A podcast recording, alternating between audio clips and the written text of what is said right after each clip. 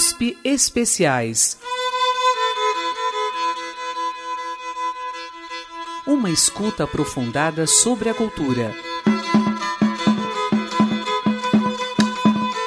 No programa de hoje, a trajetória do compositor e violonista mineiro Elder Costa.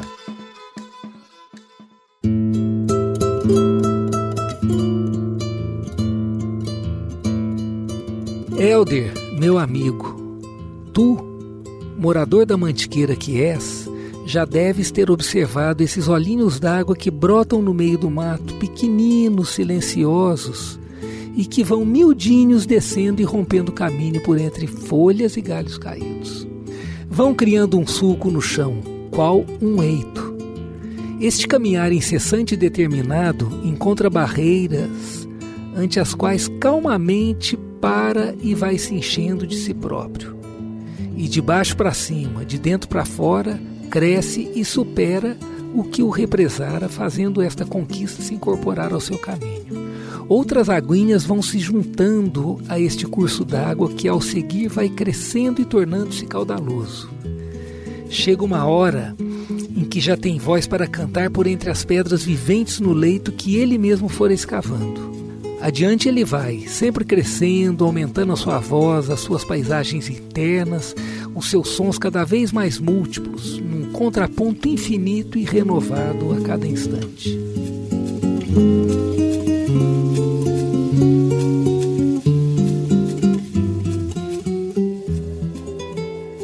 Essas são palavras de Ivan Vilela, músico, compositor, violeiro e professor do Departamento de Música da ECA USP, em texto dedicado a Elder Costa e presente no álbum O Que Não Se Vê, lançado em 2019.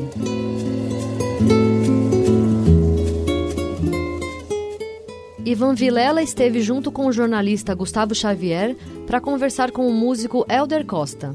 Um prazer estar aqui com vocês, Gustavo, Ivan. Boa noite a todos. Uma alegria estar aqui compartilhando esse momento com Sim. vocês. Muito bom. Elder, conta pra gente de onde você é assim, né? Acho que isso tem a ver um pouco também com o seu trabalho. Com certeza. Eu sou de Minas Gerais, do sul de Minas Gerais. Sou de Pouso Alegre, nascido em Pouso Alegre, aqui perto, né? Pertinho Sim. de São Paulo. E é isso aí. Sou mineiro e minha música vem, vem muito da, dali, né? Tem tudo a ver com, a, com aquele espaço Sim. ali das montanhas. Sim. E como é que foi isso, Helder? Como é que você começou a se envolver com música? É, bom, eu me descobri músico é, quando eu fui meio que criado numa fazenda, né? Assim, os finais de semana, com 11, 12 anos, eu costumava ficar na fazenda com minha avó. Passava quase todos os finais de semana lá. E eu lembro que eu gostava muito de escutar o programa do Zé Bétio. Era radinho de pilha, né? Só tinha radinho. A gente sentava ali na beira do fogão a lenha, eu, minha avó e a, e a senhora que cuidava da minha avó. A gente sentava ali na, na beira do fogão e eu lembro que tinha aquele programa e só tocava música sertaneja, uma música que eu gostava, música sertaneja boa, né? Uma música mais, mais de raiz, né? Então ali eu lembro que eu, a coisa que eu mais gostava era sentar ali para poder escutar os programas de rádio, né? Então ali acho que eu já me descobri músico, ali começou a ter o, comecei a ter o gosto, né? Pela, pela música.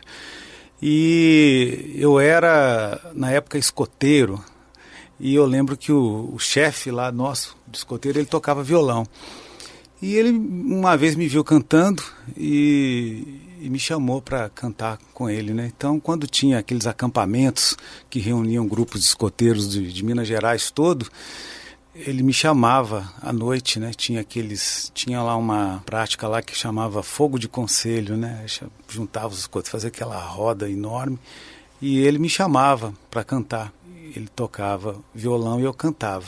Isso aí com 10, 11 anos. Eu não tocava violão ainda, só cantava. Aí logo depois eu recebi, eu ganhei um violão de presente da minha avó.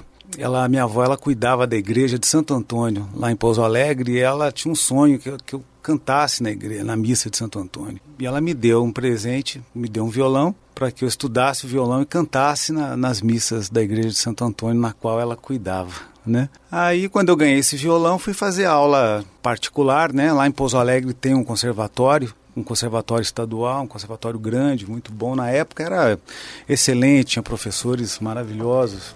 Mas eu, antes de entrar no conservatório, eu queria fazer umas aulas particulares. Né? Eu lembro que o curso que eu fiz era o seguinte: o, curso ele.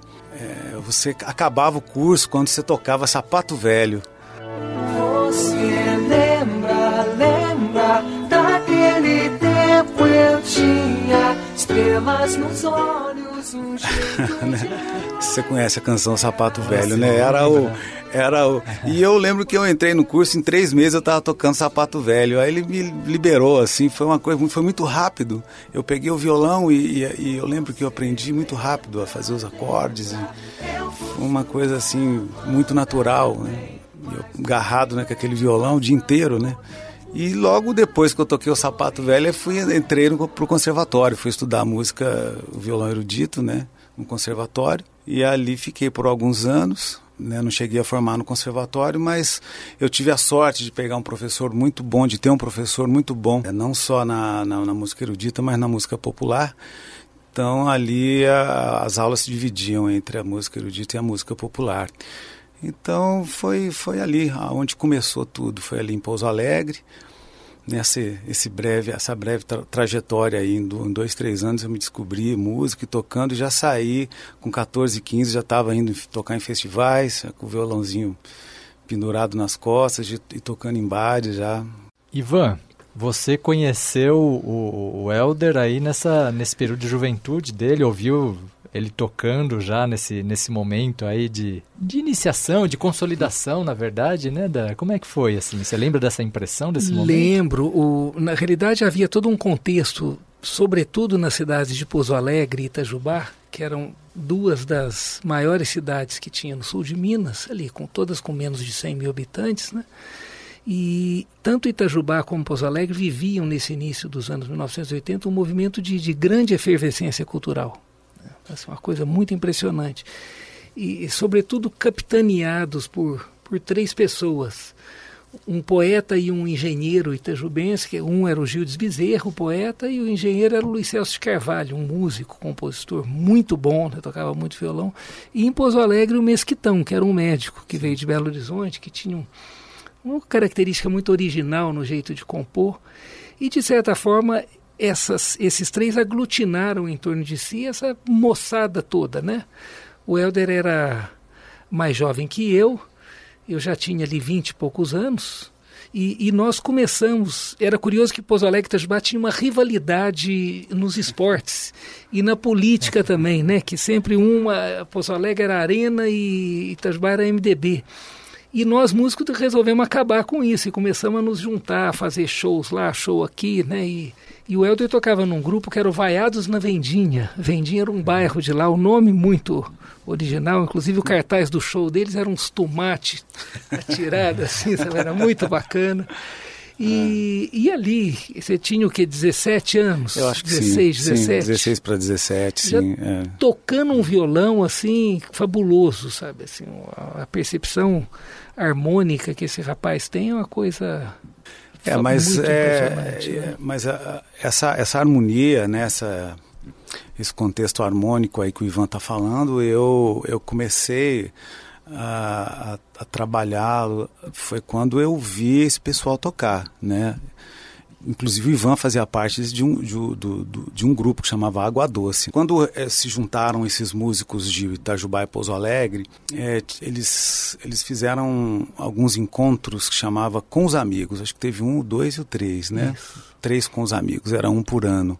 E eu ia aos shows, ao, ao teatro e ficava ali na primeira fila, vendo esses músicos tocar, né? Então o Ivan era do Água Doce, aí tinha o grupo Imbuia, o Mesquitão era do, do grupo Imbuia, o Ivan era do, do Água Doce, e era uma riqueza aquela música para mim. Ali eu comecei a tomar gosto pela música, vamos dizer assim, a música refinada, né? Pela, pelas harmonias, foi o pontapé assim para o que eu queria, para a música que eu queria fazer, sabe? Foi, foi assistindo o, o espetáculo com os amigos, né? Uhum. E, e, essa é uma característica curiosa da música do sul de Minas, que é uma música que ela tem uma. Ela prima por ter um, um, um requinte melódico, né, muito melodiosa, né? Parece que isso é só uma imagem, não é a conclusão, mas ela acompanha aquelas montanhas todas da Mantiqueira ali. E harmonias, é, acordes, assim, uma coisa muito, um tanto complexa até, sabe, original ali sobretudo nessas linhas dessas duas pessoas, do Luiz Celso Sim, e do é verdade. e do Mesquitão, né, que, que eram meias referências, eram pessoas mais velhas, né, que eram ali 10 anos mais velhos que nós. E eu me lembro uma vez, eu já estava começando a estudar música na Unicamp, já tinha aí 27 anos de idade, eu entrei meio tardio na faculdade de música. E eu passei por Pouso Alegre e falei, ah, vou lá ver o Helder, né? E tava ele, essa época ele estava fazendo aula com Toninho Horta, ele ia periodicamente para Belo Horizonte. Com Juarez? Moreira. Juarez Moreira, Isso. não era com Toninho. É. E já tocando um violão de, assim, só não fazia inveja porque a gente não sentia inveja, ficava feliz pelo outro ali, né? Mas assim, de deixar a gente emocionado, né? Me lembro dele sentado na cama dele, tocando as composições, já compondo maravilhosamente. Eu falei, nossa, esse cara é demais, né? Sim. É isso aí. Grato, Ivan. Muito obrigado. Muito obrigado.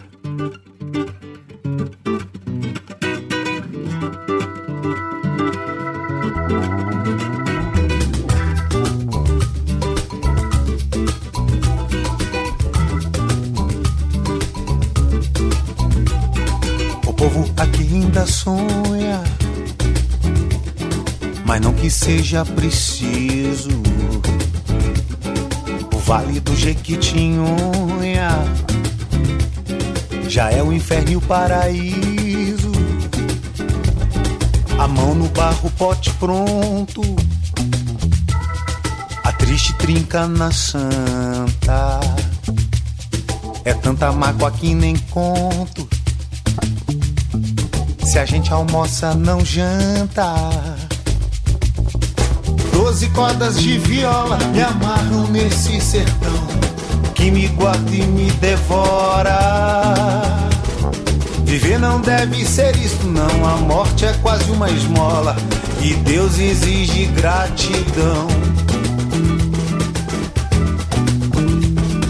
O povo aqui ainda sonha, mas não que seja preciso Vale do Jequitinhonha já é o inferno e o paraíso. A mão no barro, pote pronto. A triste trinca na santa. É tanta mágoa que nem conto. Se a gente almoça, não janta. Doze cordas de viola me amarram nesse sertão que me guarda e me devora. Viver não deve ser isto, não. A morte é quase uma esmola e Deus exige gratidão. Doze cordas de viola me amarram nesse sertão que me guarda e me devora. Viver não deve ser isto, não. A morte é quase uma esmola e Deus exige gratidão.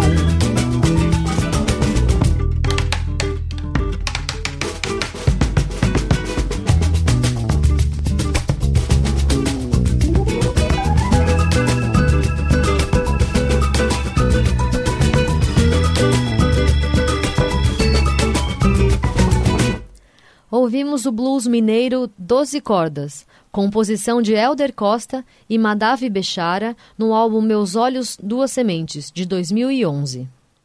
Pois é, e em relação a esses mestres, Elder, é, é, conta um pouco como é que foi essa relação, quais foram esses, esses os principais mestres, vamos dizer, de contato direto, mas também aqueles que você não teve contato e que foram, vamos dizer, da sua audição. Esses de contato os, direto primeiros, quais foram? Os primeiros, Moreira foi um deles. Na verdade, os primeiros mestres foram é, essas pessoas que eu disse agora. Sim. Né? É, primeiro foi o Fernando Pereira, que foi meu professor de violão né, no conservatório. Depois o pessoal do Água Doce, o Ivan Vilela. O pessoal do Grupo Imbuia, o Mesquitão, o Luiz Celso de Carvalho. Né? Então, esses foram meus primeiros mestres. Depois eu fui estudar, exatamente, eu ia para Belo Horizonte ter aula com com Juarez. Eu fazia uma loucura. Eu pegava um ônibus 10 horas da noite, chegava em Belo Horizonte às sete da manhã e eu ficava na rodoviária até as, as nove. O Juarez morava pertinho da rodoviária. Na hora que era nove, nove e pouquinho, eu ia para casa do Juarez. Tinha aula com ele das dez às onze e acabava a aula, eu pegava o ônibus a meio-dia de volta para Pouso Alegre. Eu fiz isso aí uns seis, sete meses, assim, né? E uma loucura, um menino, um moleque, né? Fazer isso e assim de tanto que eu gostava, né? Da, dessa música, né? O Juarez foi um mestre e depois tive é, acesso, né? E convivi muitos anos com o Milton, né? Durante muitos anos eu frequentei muito a casa do Milton, Milton Nascimento, Sim. né? Então, ali eu tive acesso muito, vi um, muito Milton tocando ali para mim, eu tocava para ele, a gente, mas isso era uma coisa quase que mensal assim, sabe? Eu Como é que você mês, chegou ao Milton, Helder? Eu tocava, tinha uma época que eu tocava muito em bares no sul de Minas. E teve um ano, foi o ano de 90 e 92. Eu tava, fui tocar num bar em Três Pontas e do nada apareceu o Milton, entrou no bar com uma comitiva, né? Tinham várias pessoas. E eu lembro que eu tocava várias músicas do Milton e ali eu fiquei muito tímido e não consegui tocar, né? Pela presença dele ali logo na frente. Mas o pessoal da, da mesa começou a pedir músicas do Milton, não teve jeito, né? Eu tive que tocar. Nesse período eu tava, eu tinha acabado de formar uma banda, uma banda de rock, de pop rock, que chamava Toque de Midas. Estávamos gravando o primeiro disco, era um LP ainda, né, na época. E nesse disco havia uma canção do Milton que a gente estava gravando, que é Viola Violar. E na hora que, que, que deu, eu dei um intervalo no bar, eu fui lá na mesa falar com o Milton, fui lá me apresentar. Ele foi muito educado, me deu muita atenção e eu contei para ele que eu tinha uma banda e que a banda estava gravando Viola Violar.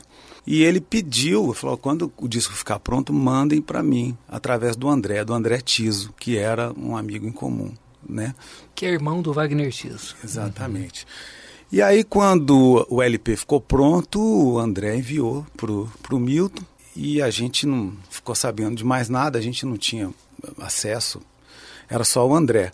E logo depois que o disco foi lançado, a gente foi fazer o lançamento no Rio de Janeiro. E através do André também é, pedimos para. Convidamos o Milton, né? Ah, convida o Milton, a gente vai lançar, fala para o Milton que a gente vai estar no Rio, a gente vai lançar o, o LP e tal. E não esperamos nada, assim, a gente só a gente mandou o recado para ele e fomos ao Rio fazer o lançamento. Na hora que a gente entra no palco, o Milton estava na, na primeira mesa, assim, né? Então ele foi lá, ele tinha gostado do, da versão de viola violar, né? E da banda, né? E, e, ali era inclusive aniversário dele aquele dia, né? Ele foi passar o aniversário vendo o, lançamento do Toque de Midas, né? No Rio de Janeiro. E depois do, do show, ele nos convidou para almoçar na casa dele no dia seguinte, a banda inteira. E fomos para a casa dele no dia seguinte e dali todos da banda ficaram muito amigos dele, né? Então ele acabou virando padrinho da banda, padrinho musical. Quando a banda acabou, ele virou padrinho musical da, da minha carreira solo. Assim, foi, foi foram anos muito especiais ao, ao, lado do Milton. A gente fizemos shows com ele, acompanhamos o Milton, a banda tocando junto com o Milton. Eu participei de vários shows do Milton como convidado especial. Ele gravou uma música minha. Então, é, a história foi essa, né? Aí foram 20 anos aí, 20 e poucos anos encontrando com ele direto, né? Eu falo que às vezes eu encontro os meninos da banda, do Toque de Midas, a gente fala que a gente sempre conversa, de, a gente consegue escrever um livro assim das nossas histórias com o Milton, assim, porque a gente ia para o Rio tinha que ficar na casa dele, se não ficasse na casa dele ele ficava bravo. Então a gente ia e ficava na casa dele uma semana né? Era, foi por, assim, acho que por uns 15 anos, foi, foi, a, a banda acabou e a gente continuou indo, ficando na casa dele, encontrando com ele. Então foi uma relação bem bacana, assim. Viramos amigos. A gente, na verdade, chegou uma época lá que a gente, a única, da única, a única coisa que a gente não falava era de música, né? falava de tudo, menos de música, né?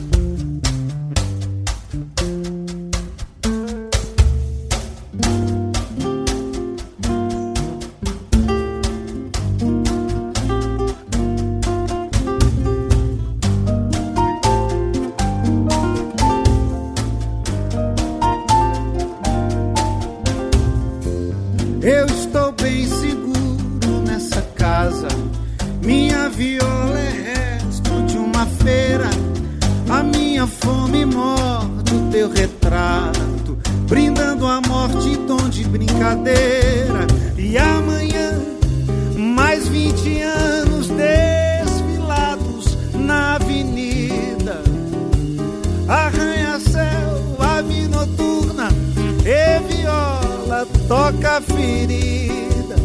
Violar, 20 fracassos e mudar de tom Vinte morenas para desejar, vinte certezas nesta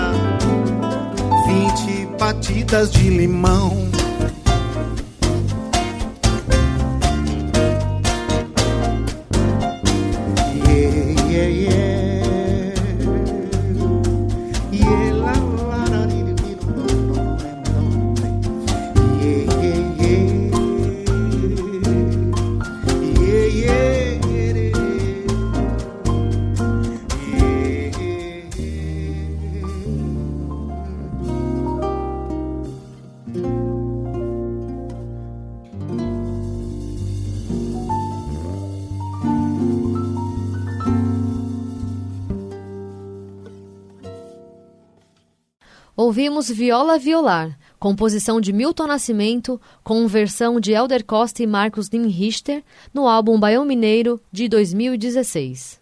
Mas voltando aí ao, né, eu acabei indo, acabei falando do Milton, mas Como um dos mestres. de um dos né? mestres, né, mas eu também estudei com o Toninho Horta, né.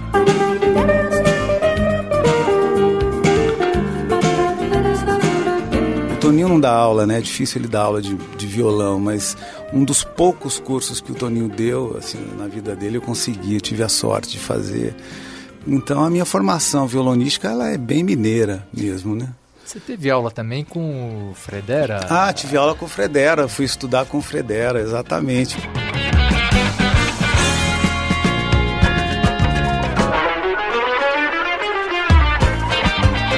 Não é mineiro, mas se radicou ali em Alfenas, né, no sul de Minas. É, é, O Ivan pode falar mais do Fredera. Não, vamos só eu. situar o Fredera, né, para quem está escutando o programa.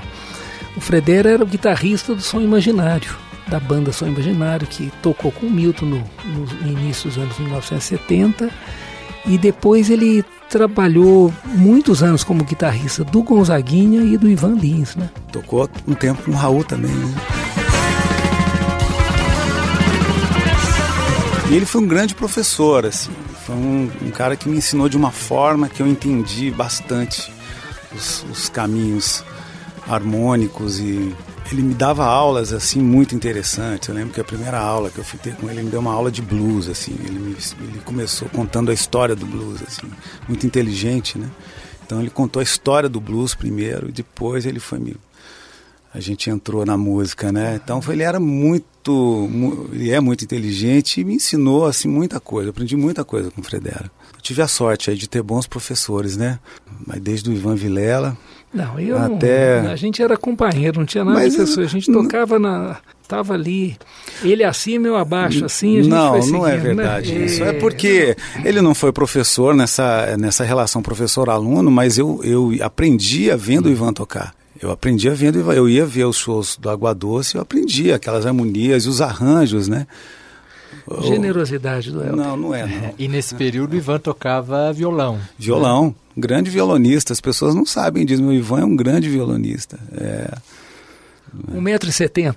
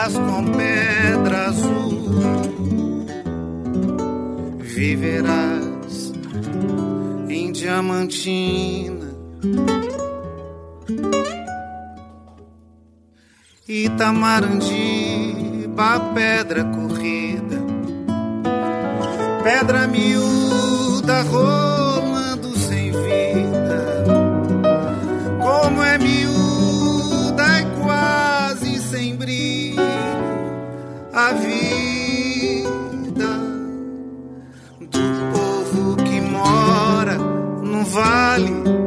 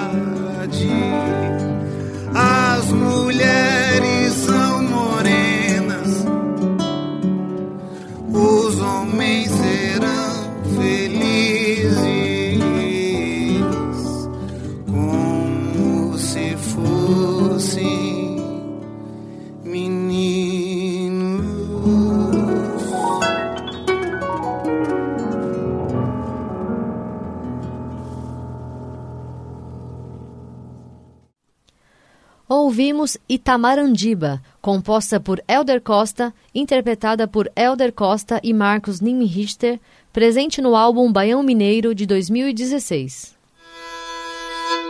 Temas da cultura a partir de seus sons. USP Especiais. Estamos conhecendo a trajetória do violonista e compositor Elder Costa, que conversou com o músico e professor da Escola de Comunicações e Artes, Ivan Vilela, e com o jornalista e produtor da Rádio USP, Gustavo Xavier. Elder, então eu vou pedir para você dizer qual foi a sequência é, dos seus trabalhos, assim, uma discografia, né, Ok, da sua trajetória e comentar um pouquinho certo. é, cada um desses trabalhos. É, bom, a discografia ela começou em 1992, né, com a banda Toque de Midas. Foi uma banda que eu tive, uma banda de pop rock, né? Era uma banda do sul de Minas. É, nós gravamos três discos com a banda. Em, primeiro em 1992, o segundo em 1994 e o terceiro em 1997. Tem uma trilogia aí da banda Toque de Midas. Aí depois veio o Ímpar, com parceria com Wolf Borges, que é um compositor, um parceiro lá de, de, do sul de Minas também. Luzia, luzia dos olhos, avisando o dia, a visão que eu tinha, tinha atinado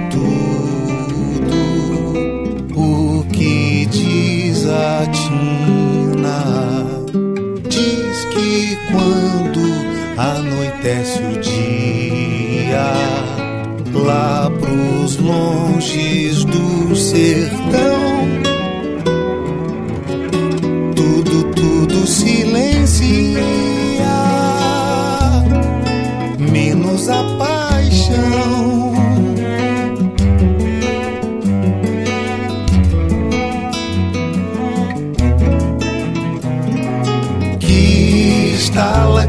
Fogueira, que esquenta o coração. Luz e a paz de menina no claro da escuridão.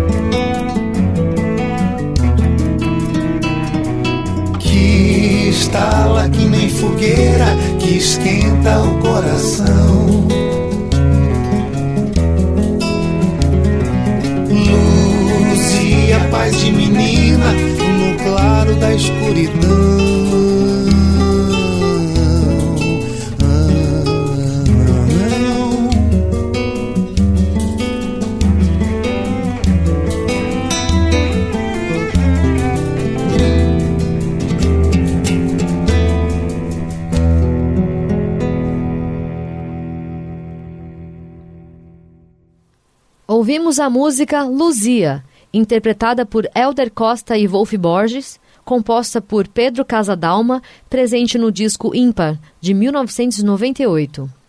Depois, em 2001, eu gravei meu primeiro disco solo, Lindas e Benditas, que também teve participação do Milton Nascimento e participação da Ana Carolina.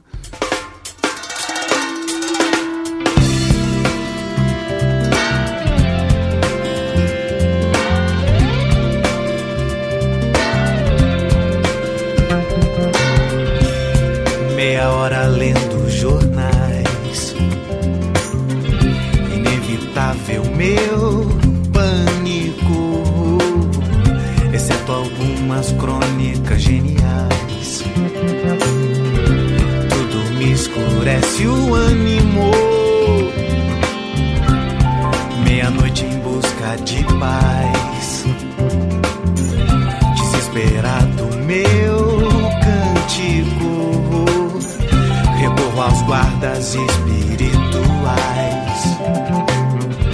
E eles me aliviam no atimor. Escuto que enquanto houver céu azul e versos de Maya Angelou força pra gente lutar. Benditas todas, beneditas da Silva. Escuto que enquanto houver curumim e voo de passarim, terra pra gente plantar. Tão lindas todas de Olindas da Silva. Tão lindas todas de Olindas da Silva. Ah, ah, ah. Tão lindas todas de Olindas.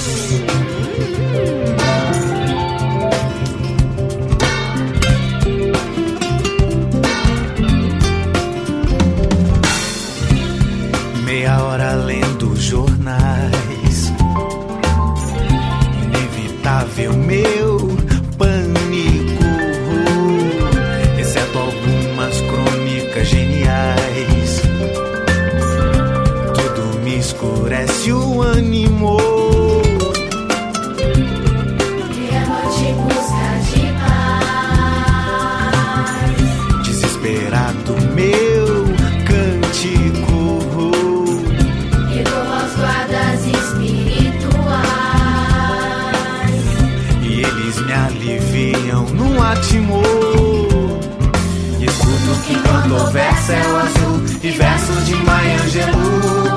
Força pra gente lutar, benditas todas, beneditas da Silva. Escuto que enquanto houver curumim e voo de passarim, terra pra gente plantar, tão lindas todas de Olindas da Silva. Tão lindas todas de Olindas da Silva tão lindas, todas de Olinda.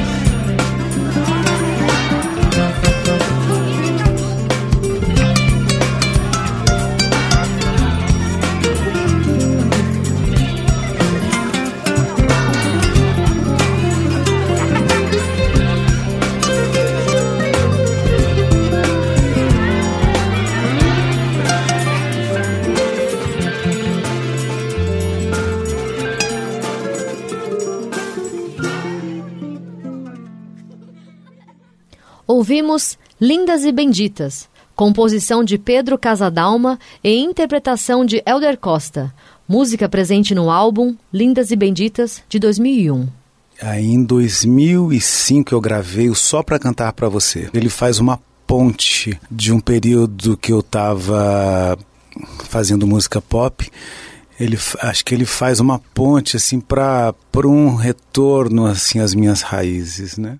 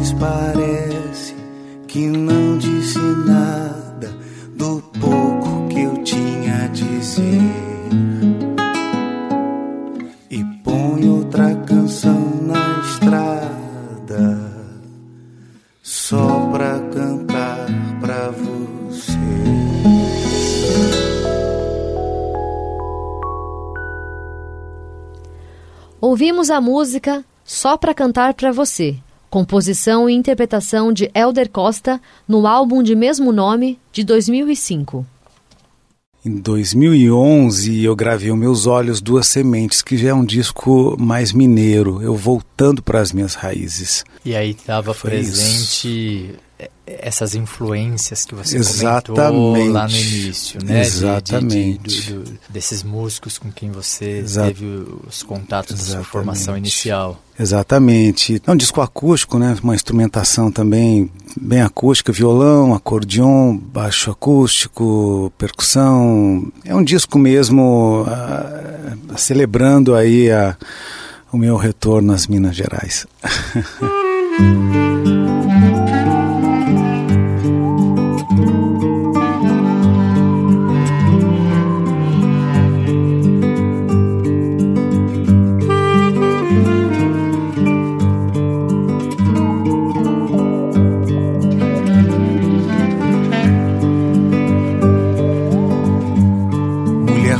Paixão, seresta, guerra, espada, paz e festa. Mulher, sala, cama e mesa, janta, almoço e sobremesa. Mulher, tarde, noite e dia, peito, parto, colo e cria. Mulher, terra, chuva e sol, cobertor, sonho e lençol.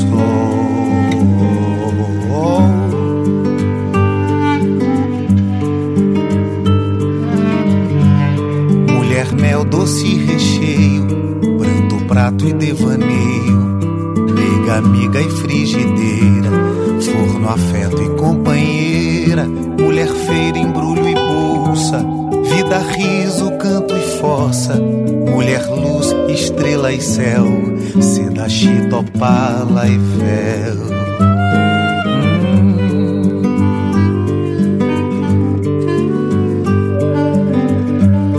Mulher, livro, lauda e bata, toga, tese humana e exata. Mulher, letra, giz, doutora, operária e lavradora. Mulher, corpo, rosto e seios, ancas, coxas, boca e anseios. Mulher, vinho, viola e dança, polpas e protuberâncias.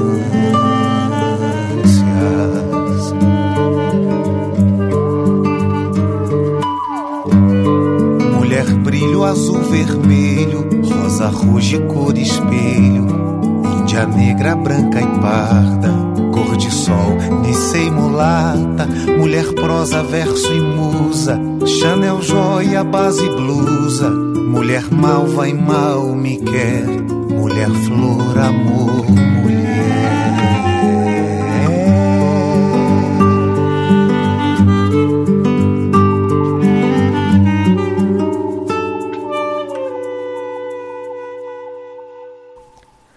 Ouvimos Capricho, composta por Elder Costa e Gildes Bezerra, presente no álbum Meus Olhos Duas Sementes, de 2011. Em 2014, eu desenvolvi um trabalho com uma banda que se chamava Banda Lado da Lua. É uma banda que foi criada, ela foi criada pelo percussionista da Lua, é um percussionista que tem aí uma, uma trajetória bem interessante, um grande percussionista brasileiro que desenvolve um trabalho de percussão aqui em São Paulo hoje em dia. Ele criou esse, esse trabalho. Era uma banda de, de, na verdade, percussão. Né? A voz principal do trabalho era a percussão. A formação era muito interessante. Eram dois percussionistas, um baixo acústico, um trombone. Eu tocava guitarra, uma guitarra mais de rock, né? Uhum. E, e, um cavaquinho. E todos cantavam, né? A gente gravou o disco, logo depois a gente a banda acabou. Aí em 2016 eu gravei o Baião Mineiro, que foi um disco gravado ao vivo aqui em São Paulo, no estúdio, no Espaço Cachoeira. É, em parceria com Marcos Nimirichter, que é um pianista né, de, de Niterói. É uma, uma parceria bem incrível. A gente já se conhece há muitos anos e a gente praticamente todos os anos a gente se encontra para tocar, fazer alguns concertos. Esse disco teve a participação especial de dois músicos um mineiro baixista que chama Gustavo Carvalho e um percussionista baiano, mais radicado no Rio de Janeiro, que se chama Marco Lobo, grande percussionista aí que o Brasil tem. É, e agora, 2019, lançando o mais recente álbum, né? O que não se vê. Então essa aí é a discografia, são 10 discos aí na, na carreira, né?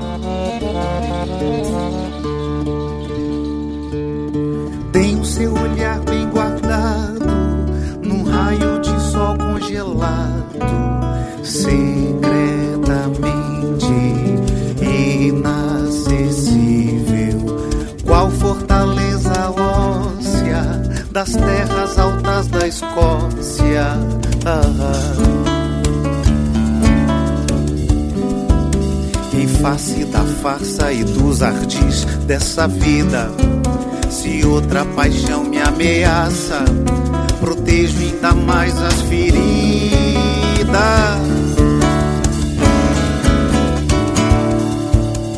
Tem o seu olhar bem guardado num cubo de gelo queimado, discretamente inconfundível. Qual tesouro da Babilônia? perdido na Amazônia.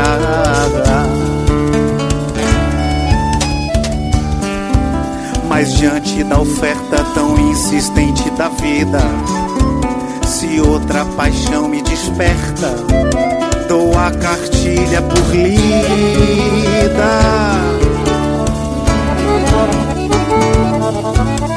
Tem o seu olhar já desfeito rio já não corre no leito. Antigamente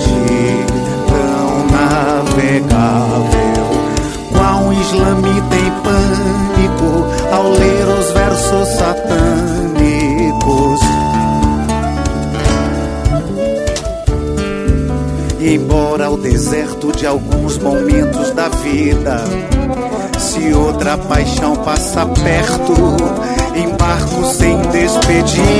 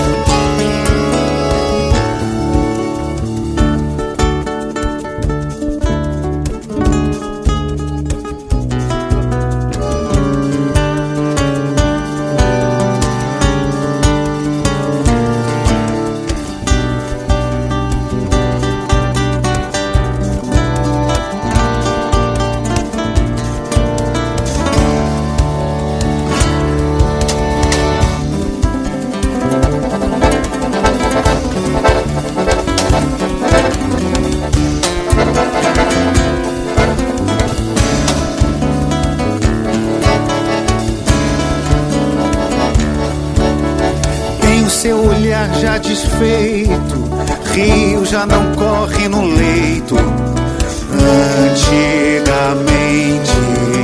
não navegável, qual um islamita em pânico ao ler os versos satânicos.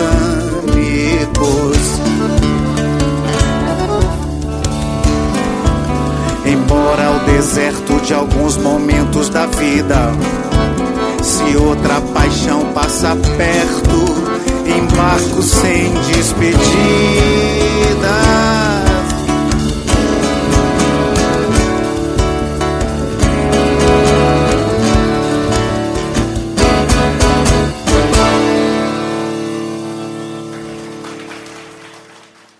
Ouvimos Se Outra Paixão, composta por Elder Costa, presente no álbum Baião Mineiro de 2016 parte da sua formação musical também acabou, vamos dizer, entrando aí também pela música erudita, né? Sim. Como é que foi essa, essa parte da sua formação? Eu fui fazer faculdade para mais para ter um diploma mesmo, né? Que eu queria dar aula em alguns conservatórios e aí eu fiz faculdade de música erudita, mas não, não seguia esse. E depois eu também fiz uma pós-graduação na área da canção popular Estudei um pouco, né? Estudei Sim. um pouquinho. E, e, gostaria de ter estudado mais, pretendo ainda estudar mais. Paralelo aí ao lado artístico, né? Aos palcos, eu eu gostaria aí de estudar mais música. Mas, na verdade, a gente nunca, né? Não para, né? O músico não, não para de estudar. A gente está sempre estudando. Você trabalhou né? com o João Paraíba também, né? Sim, sim. As suas idas para a Europa, muitas delas foram com o João Paraíba. Né? Sim, eu, eu toquei com o Trio Mocotó durante aí uns eu acho que de 2005 a 2010, 2011, como violonista, né? Fiz ali o autêntico samba rock por esse mundo afora, viajei muito o mundo todo com, com o Trio Mocotó. Foi uma, uma experiência incrível também. A história do Trio Mocotó, eles fizeram muito sucesso há 30 anos atrás, né? Eles eram, eram o trio que acompanhava o Jorge Ben no primeiro disco, aquela formação clássica do Jorge Ben tocando violão de nylon. Enfim, aí o Mocotó, ele, ele acabou e eles voltaram, acho que em 2002, porque um DJ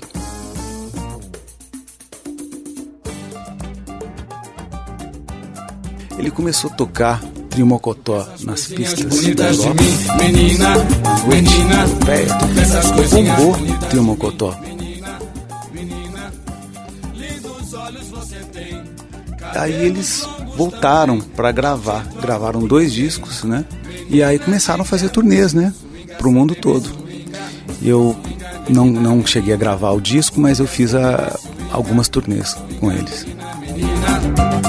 E eu, eu, o que eu achava legal na, na, nas turnês do Trio Mocotó é que era o, a maioria do público era um público gringo mesmo, não era aquele público brasileiro, né, que mora fora, que vai ver o artista brasileiro, brasileiro não. Era se via ali que era eles tinham um, um público incrível na Europa. Ainda tem, né? Só que agora o trio, eles deram uma, mais uma parada, né? Sim, sim. Dentro dele, vidas vão se criando: insetos, algas, peixes e toda a ordem de seres que amam o rio e suas águas. Pois assim eu te vejo, meu amigo, como se eu pudesse olhar de muito alto a ponto de perceber o curso do tempo num só instante. Me lembro do Elder Olho d'Água nos anos 1980, junto ao grupo Vaiados na Vendinha, que rapidamente fez-se riacho. Tua verve de criador sempre existiu. Esta foi se burilando música a música em forma e estilo que querias em cada momento. Nos anos 1990, já corrias trecho por este Brasil como solista ou acompanhando artistas de renome, e tuas águas já fluíam com força. Foram assim se formando muitos caminhos, muitos encontros com outras águas, águas parceiras, águas poetas. Pois hoje te vejo virando o mar e ao mesmo tempo voltando a ser olho d'água, sempre pronto a se reinventar. Os frutos do teu leito, estrada, já abastecem o coração dos que de ti bebem, ora escutando-te, ora aprendendo com teus acordes, ora cantando as tuas belas melodias carregadas de mensagens escritas pelos teus rios poetas, que nos enchem de um outro olhar para o mundo, olhar mais sensível, mais suave. Esse disco me traz a certeza de que teu apuro como músico não tem fim. Sempre com novas histórias e com um violão cada vez mais denso. Essas tuas harmonias me espantam, são inusitadas. Na hora que pensamos que sabemos onde pretendes chegar, nos surpreendes com um sobressalto e o curso melódico harmônico da tua música muda mostrando um novo caminho, uma nova paisagem, uma nova alegria, alegria de sermos surpreendidos e com isto crescermos. Elder, te reconheço como um grande compositor. Compositor não deve ter estilo, deve compor de tudo. Afinal, é isso que esse nome indica: diversidades. A maneira como te aproprias do congado, do choro, da balada e de tantos outros estilos composicionais neste disco mostra o caudaloso rio que tornaste. Quando junto ao Madave dizes, sou meio lá, meio cá, carrego o laptop no embornar, é isso. Tuas águas musicais agora se espraiam de braços abertos a tudo o que teu olho vê e teu coração sente. Este disco é uma obra que ficará como mais um marco do quão importante é a tua presença entre nós a nos ensinar, a nos iluminar e a nos acalentar com a tua música. E quem acha que num segundo não cabe a vida da gente, que tire um segundo do mundo e a história será diferente. Teu devoto admirador.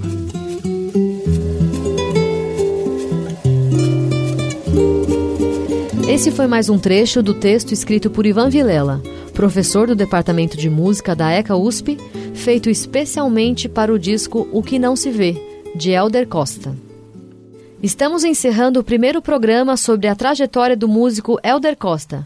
Na semana que vem, vamos conhecer em detalhes o disco O Que Não Se Vê, que Elder lançou em 2019. No USP Especiais de hoje, a apresentação de Raquel Novaes. Roteiro e montagem: Raquel Novaes e Gustavo Xavier. Voz adicional: Cido Tavares. Temas da cultura a partir de seus sons. USP Especiais.